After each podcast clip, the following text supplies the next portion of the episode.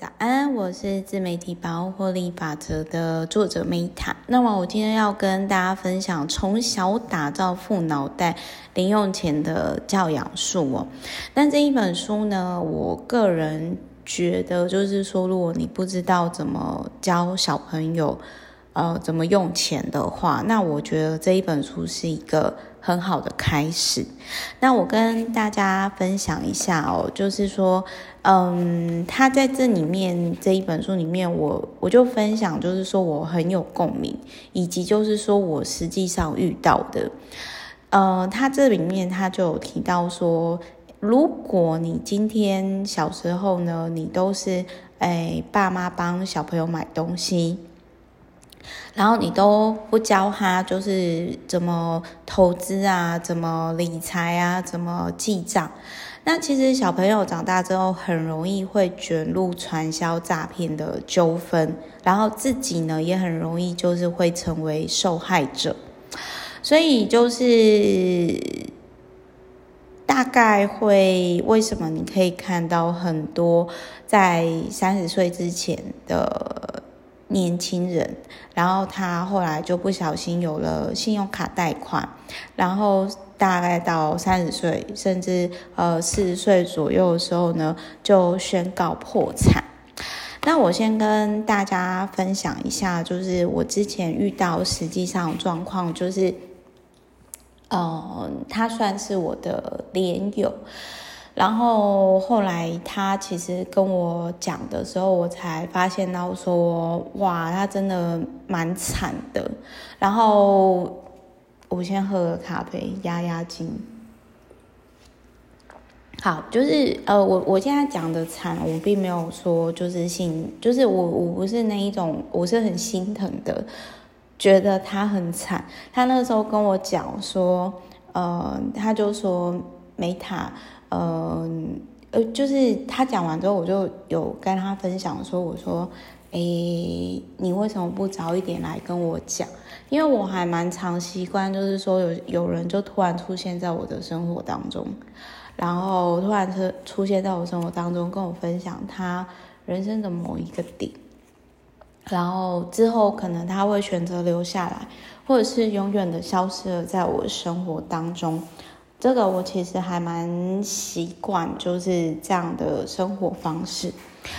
那当时就是对方就跟我分享说，就是他，反正简单来说，他就是大学毕业以后，然后他就是都只有传直销的朋友，所以他就以为说那个世界是正常世界，真实的世界。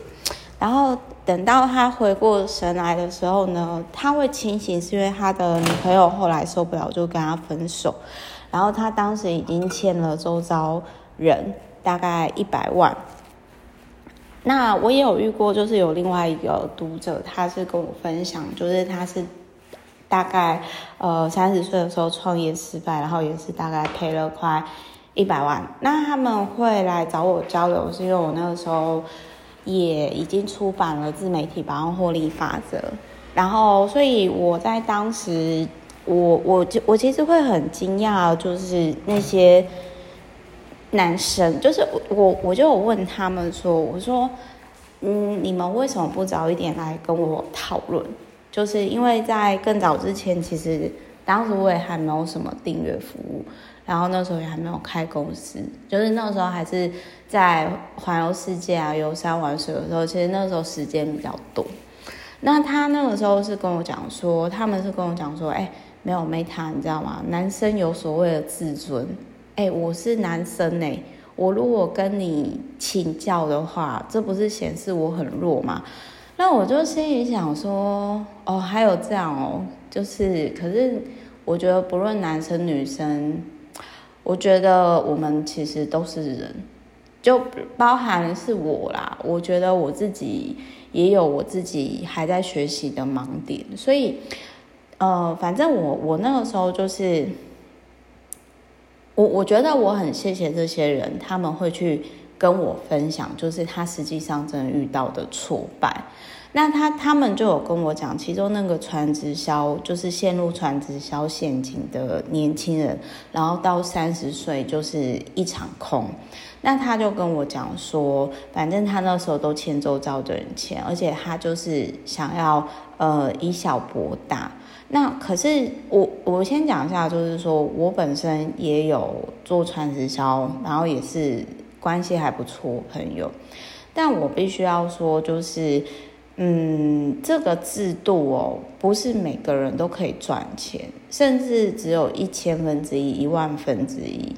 然后要看每一个人，他不是努力就会。就是我，我甚至觉得胜率就是搞不好还。如果说你今天就是乖乖的去上班，存的钱可能都还比较多。啊、哦，我先喝个咖啡。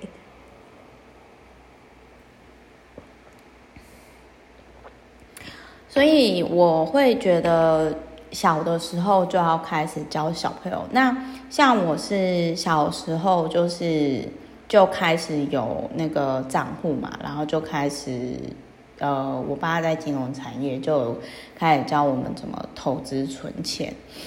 然后就是我我后来才发现，不是每个人的家庭都是这样，所以。我觉得有时候就是，嗯，小朋友真的跟原生家庭会很有关系，所以我我觉得真的是当爸妈真的是很不容易的，它是一个需要有意识去做的事情。你看连，连比比如说有有些人可能会说啊，那个我的小孩子就没有用，就没有钱。那通常遇到这样的家长，我都会觉得说，那。那你有用吗？那你有钱吗？对不对？所以就是，如果你在对小孩的教养上有一些挫败或者是不知所措的话，那我觉得从小打造富脑袋零用钱教养术，或许就是可以给你另外一个角度参考。好，我是梅塔，那我们之后就下一集再见喽。不好意思，就是我真的对于。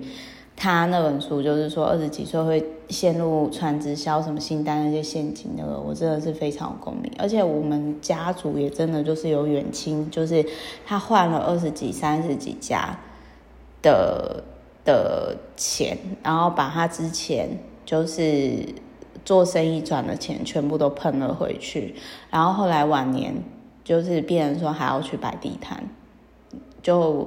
就是他是一个很会赚钱的人，可是他本身不太会存钱，对，提供给大家参考啦。就是说，嗯，跟各位分享。好，那反正我们之后就下一集再见了。我是梅塔那我们之后就下一集见，拜。